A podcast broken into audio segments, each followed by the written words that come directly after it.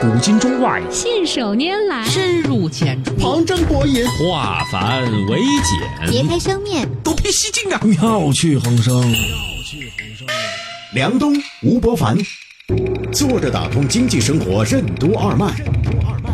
东吴同学会，一期一会。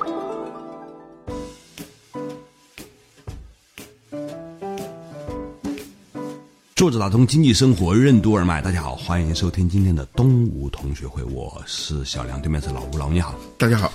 呃，前两天呢，我们中欧的毕业生有一个雅集聚会，有一个我们的同学呢，就给我们在饭桌上讲起了一个事儿，他说呢，他要去看一个特别有意思的收藏家的家里面东西，邀请我去。我说他有什么有意思的呀？他说这个老先生呢，收了很多的贝叶经。我就问什么叫贝叶经，后来查了一下呢，还真的很有传奇。就是两千五百多年前呢，印度的古人呢，就发现有一种大的像棕榈叶那么大那种叶子呢，可以经过处理加工之后呢，把一些经文呢刻在上面。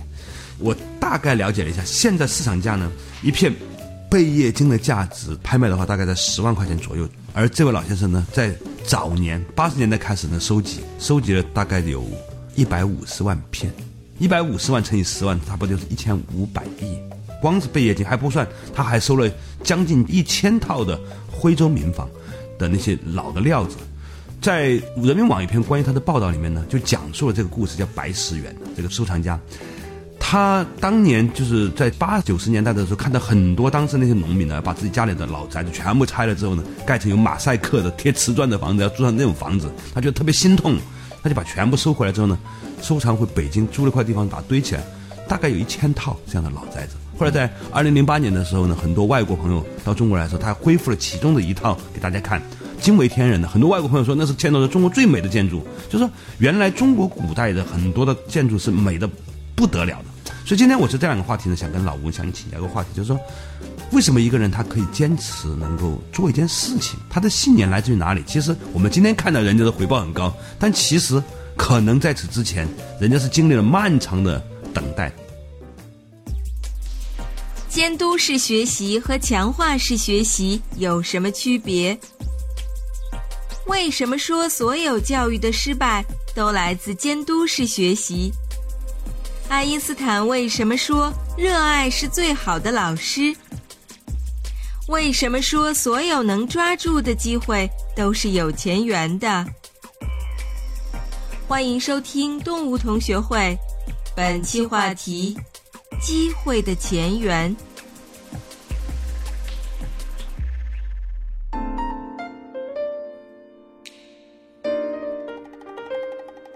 这个呢，你也可以把它理解成一个投资的故事啊。嗯，早在三十多年前，他就开始了这一个，在当时人看来觉得不可思议，其实他自己也不知道这个价值到底有多大。但是它开始了，嗯，一旦开始这个游戏以后呢，中间会发生什么样的故事事故，你是不知道的，嗯，而且这些故事和事故，它会拖着你走。刚开始你是偶然进到那个地方的，然后他会有一条自己的路径，你就顺着那条路径就走了。也就是说，刚开始你是选择一条路，接下来是这个路会牵引你走，而且走的过程当中，你会因为中间发生的很多事情，对某些东西刚开始是浅度参与的，越来越深度参与。嗯，深度参与以后，你就会一个。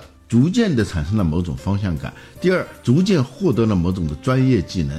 啊，这个它是相互强化的。借用现代人工智能的话说，这是一种强化学习，就是你开始了一个小的事儿，这个小的事儿本身里头的东西，它会在挑战你、引导你，最后你的整个行为，它不是一个简单的叠加，而是一种生长的过程，就像种子一样，你捡了一颗这样的种子，你把它放在土里头啊，它发芽了，你跟它他浇水呀、施肥呀，慢慢慢慢，它自己有一套逻辑就长出来的。所以，他当初做这个收藏的时候，他也就是一种很朦胧的感觉，说不定是有价值的，或者甚至他没太多的想到这个价值，只是会觉得这个东西说不定很有趣。但是干着干着，不断的做这个事情的时候，他会指引你去找到那个。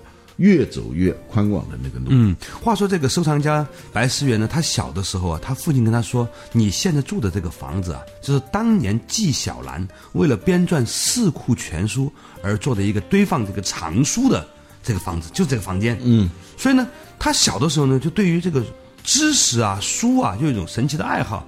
当然，我们可以说它是一种心理暗示啊，也许这种心理暗示是有力量的。嗯，这种呢，就是我们在接受教育、在自我教育的过程当中，都会受到某种心理学上叫自居作用啊。自居为什么啊？但自居为什么这个事情，并不一定是真的啊，也许是一个随便说起来的一个故事，你信了。还有呢，有些时候甚至不是别人跟你讲，你慢慢会形成某种印象、某种信念，你就觉得好像有一个。大于你的东西在给你赋能啊，有很多类似的心理学的实验啊。最著名的以前我们讲过那个例子，一个班上全是数学尖子生，但是呢分成 A 组、B 组以后，第一课就是读哥德尔的传记，但是呢 A 组的哥德尔传记的那个把那个出生日期。给改了，嗯，B 组是没改的，A 组的你看到的都是跟你的日期合在一起的，出生日月啊，就是你是几号，你看到那个版本就是几号。其实这是个造假行为，照说啊，但是每个 A 组的学生就都有一种认同感，就是我竟然跟这个二十世纪最伟大的数学家。是一天生的，他会有一种很奇怪的感觉，他就会形成某种信念的种子。嗯，其他的还有什么罗森塔尔效应啊、自我实现的预言啊等等，都有这种功能。你怎么相信，你就怎么生活；你怎么生活，你就怎么成为你自己。就是很多时候我们有好多信念不一定是真的，嗯，但是呢，你认可那个东西了，因为相信，慢慢慢慢它就。弄假成真啊，这叫自我实现的预言。嗯，这个白先生呢，别人都称赞他是多么有书卷气，多么有文化，但他自己很谦虚啊。他说我是没有读过书的人，他其实只是一个小学毕业。嗯，但是他从事的这种教育不是普通的学历教育，是一种在强烈的自我暗示，各种各样的场景，让他跟我们普通的学习有个最大的不一样是，要我学习。到我要学习，他这种他是探索性的学习，那所有教育的失败都是因为没有把要他学习变成他要学习，很多的教育基本上是监督式学习，使得他把学习当成一个外在的不得不应付、不得不完成的一个任务，他内驱力从来没有给激活，然而以至于他的那种学习信念的种子根本就没有发芽、没有生根。所以差别就在这里头，能成才不成才，我觉得最大的一个差别就是你能否完成这样一个转换。所以爱因斯坦说，热爱是最好的老师。我们老给小孩去找各种各样的老师，张老师、王老师、李老师，但是有一个老师不是你能找的，你要让他去找啊。那个找到了，那个老师教给他的东西，或者说那个老师作为一种动力源。给他的东西要远比任何一个权威的老师给他的东西要多，这个老师就叫热爱，嗯，这是最重要的，嗯。嗯，在这个关于他的收藏故事里面有一个细节挺有意思的，说小的时候，因为他父亲告诉他说你就是在纪晓岚当年藏书的这个地方长大了，所以他对书就很热爱。然后呢，因为在七十年代末八十年代初的时候，大家对于文物这都不喜欢的时候呢，他在北京呢。有机会可能也跟家庭有关系了。他认识了王世襄先生，大家都知道王世襄先生是个大收藏家，大收藏家，还有启功先生 啊。这里头呢，说起来呢，也有很多的机缘啊。嗯，就实际上他起步很低，但是人家族起步很高。嗯，他的祖上是跟这些先生们啊都是认识的吗？都是认识的，所以他就能够跟他们在一起。当周围的都是这样一些大师的时候，你这个物种也会发生变化的。是，然后呢？说当时因为大家都不爱读书，只有这个小年轻人呢又爱读书又干干净净的，喜欢收藏，所以呢，很多老先生都很喜欢他，都是手把手的教。你可以想象吗？王世襄先生手把手的教收藏，然后启功先生手把手的教他怎么看作品。虽然他是很早的时候，九十年代初的时候，人家就因为喜欢呢，就收了赵孟俯的《妙莲法华经》。就是说，我们老说机缘啊，这个缘。比机更重要，机就是机会嘛，对，就是一个相遇的那一个场景，啊，缘呢是什么呢？在这个机会出现之前的所有的有意无意的准备，而这个准备一旦到这个时刻，它会变现的啊、嗯所以叫有缘。千里来相会，无缘见面不相逢。无缘见面是有机无缘的嘛？嗯，所以他做了很多的努力，在别人都对这些东西完全陌生，像一个平行宇宙一般的世界里头，他沉浸在那个世界里头。嗯，而当各种机会过来的时候，它就不一样了。这跟物种演化是一样的，就是一个物种它是包含各种性状的，但是环境变化以后，它会形成对某个性状的。拣选机制啊，就你有这个性状的，你就能活下来；没有这个性状的，你就活不下来。那个性状往往都是隐性的，但是在这样一种环境下，它就会激活那种东西。你说为什么他的故事线就往前延伸了？你没有，你就被自然选择给淘汰了呢？原 因就是人家有那个潜伏着的、蛰伏着的那些缘，或者说那些准备。据说当年他有了这个妙莲法华经的时候呢，有一天呢，有两个西域来的人就悄悄找他，让他长长眼，就掌柜的掌，就说我们手上有些东西不知道是什么，感觉很厉害，你能看看吗？这个东西呢，就是说，他如果不收藏那个《妙言法华经》的话，可能别人也不会去找他。嗯，你的任何一个行为都可能是潜在的对某些机会的召唤。嗯，或者说对某些机会出现了以后的马上的给出的应对，没有这个东西你就没缘嘛。嗯，起码在他做这个收藏里头，包含着有两个东西，一个呢，他是做比较高级别的收藏，嗯，他能够收藏这个东西。第二，这个收藏是跟佛教经典有关的，嗯，这两个东西加到一起，它就可能会跟《贝叶经》它有相通性。《贝叶经》它首先是一种。非常冷僻的，但是是非常重要、珍贵的一种文物。第二，它跟佛教有关，当然，而且它那个东西是赵孟俯元代的啊，《贝叶经》呢，那是在佛教源头的，这两千五百多年前的。嗯，我们今天看到的佛经，最开始的记录版本，它是一个讲课笔记，也可以说是讲记。人类的文明的经典。都是一群述而不作的人，他们不是原作者，他们是讲述，然后有一些忠诚的追随者把他们的话以及他们的行为记录下来。比如说，我们中国的《论语》是孔子的弟子写的《孔子言行录》啊，基督教的四福音书，它也就是耶稣言行录，然佛经也是，就是是佛陀的。言行录，言行录在每个民族在纸发明之前吧，它是各民族按照自己的技术条件，用不同的材质来记录这些言行啊。所以他用什么东西呢？他用的这个材质呢？跟埃及、跟后来的欧洲用的那些东西呢是不一样的。埃及那边呢用的是沙草纸，就尼罗河长的那种草啊，沙草，把它经过一些加工以后，在上头系那个东西。那个沙草纸叫什么呢？叫 papyrus。那个只有埃及产嘛。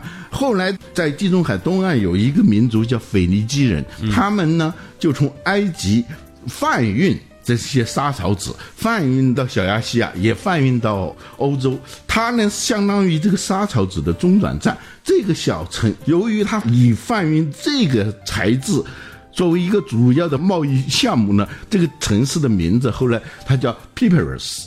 说到这里，懂点西方文化的人就知道 Bible 是怎么来的啊？Bible 就是在沙草纸上头。记录的那种东西啊，就是圣经嘛。所以基督教的圣经叫 Bible，说白了就是用沙草纸弄成的书。然后这个印度的呢，他们是用的是另外一种异曲同工之妙，也是一种植物的叶子。所有的佛经最早都是用的这样一种方式。在古代印度的时候呢，医学、哲学很多的这个经典内容都是用这种。贝叶的这种方式哈，我们今天讲述的就是收藏也好，坚持一个理想也好，被后面的人觉得哇多么多么厉害也好，它最开始怎么发生的？它是如何被坚持下来的？它的背后除了努力之外还有什么？稍事休息，继续坐着打通经济生活任督二脉，东吴同学会。为什么说认知是一个自选过程？坚持背后的逻辑为什么是热爱？看待事物，采用设计论立场还是演化论立场，其结果为什么会大不一样？欢迎继续收听动物同学会，本期话题：机会的前缘。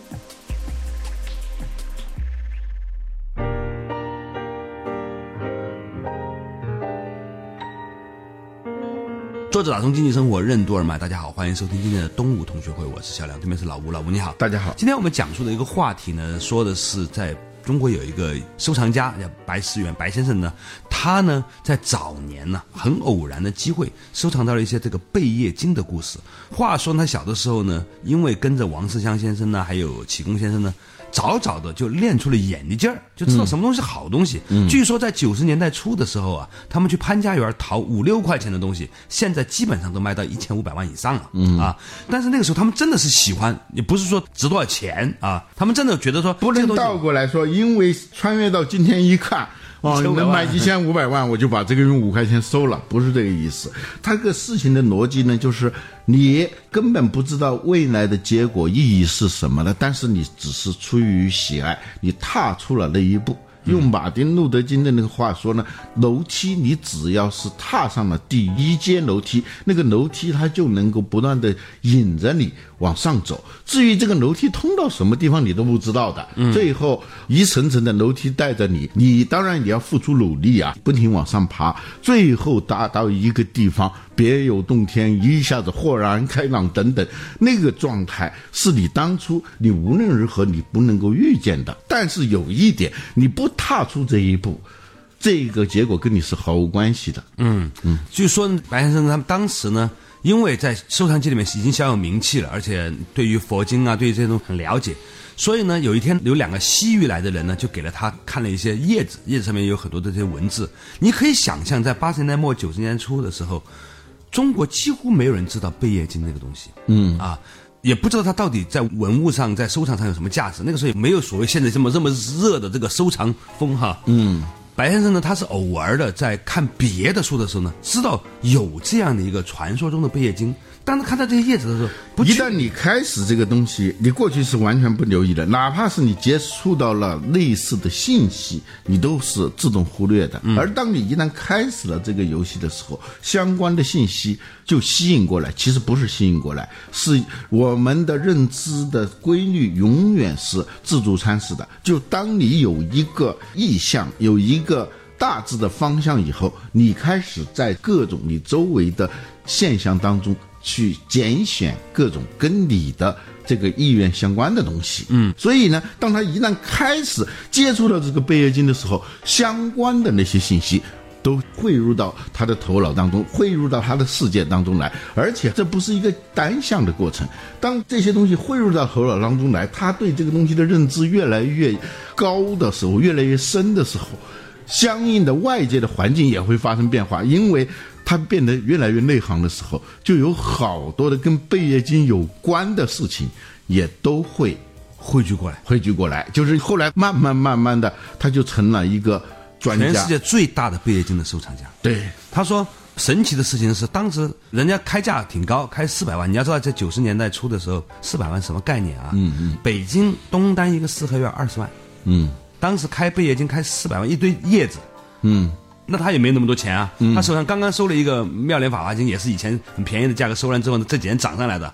后来他们卖了之后呢，卖了点钱，然后呢说只有这点钱了，不到。只要你一开始收那些贝叶经，就向你涌来。那你没钱，没钱怎么办？你会想办法的。哎，而且他这中间会出现一个很神奇的一个剧情的逆转。我发现好多做收藏的人他是这样来的，嗯，就是新疆有好多收藏那个丝绸之路古道上的那些铜钱的，嗯，你知道最早的那些铜钱。在八十年代的时候，他们就是一敲敲卖的，一敲一敲的卖的，根本就没地方有人收这个东西，就把它挖出来以后，拿去那个炉子里头一炼，炼成铜。啊，但渐渐的，后来是在广东啊，在香港这边呢，开始已经在收这种铜钱的时候呢，他这个渠道就建立，建立以后，当地就有一些人收这个东西拿去卖，但是他收的时候，卖的时候，他就不得不。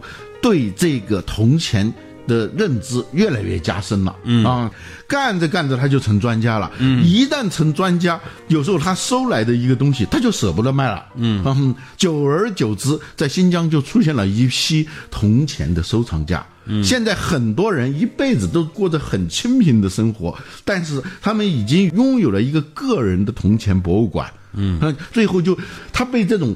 爱好全部给占领了，以至于他的幸福就在这里头啊，过的生活很清贫。有一点钱了以后，他就用来收藏这些铜钱，干着干着，从一个商人搞成一个文化人了。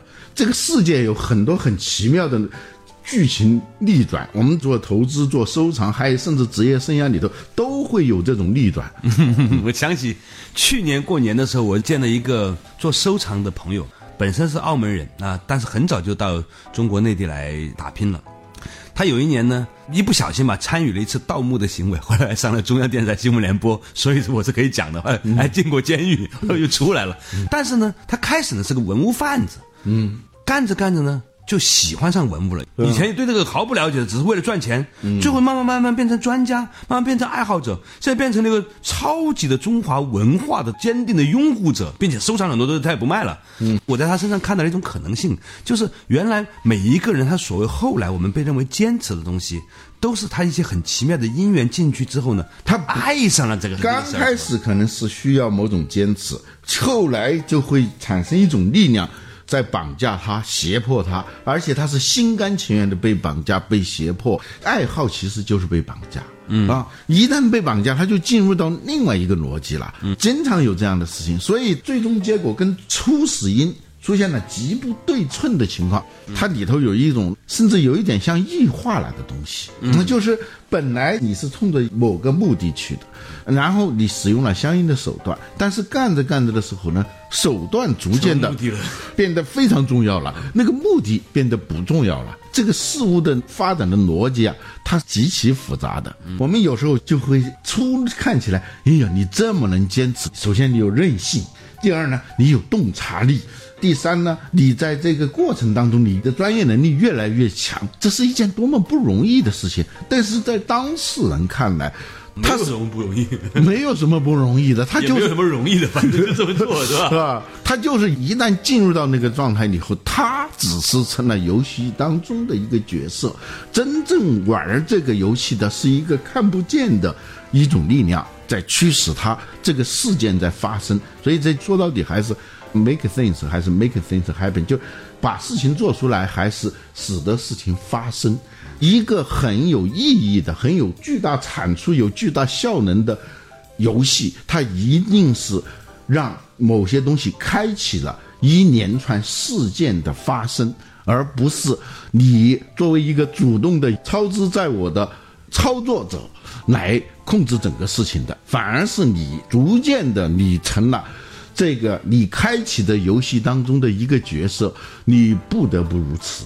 而且，在这个不得不如此当中，并没有多少委屈的被强迫的成分，你是逐渐转向了一种心甘情愿的，是理应如此的那样一种状态，这事情才能发生。所以，好多包括商业模式，我发现都有这样一个规律，就是开始一个商业模式做着做着，往往是某个很不重要的节点，使得这个商业模式发生了某种变化。然后你顺应这种变化，做着做着，是商业模式在塑造你啊。然后他好像有一种自我实现的能力，而你在这个自我实现的过程当中，只是扮演了一个角色而已。嗯，说一千道一万，就最开始播下那个种子，后来所引发的力量实在太巨大了。嗯，现在看过来，就是很小的时候，他所接受的是某种暗示，你是一个在纪晓岚做四库全书的藏书的这个房子里长大的这句话。嗯，开启了一段伟大的旅程。当然，后面有更有因缘认识更伟大的人的这种事情，当然也是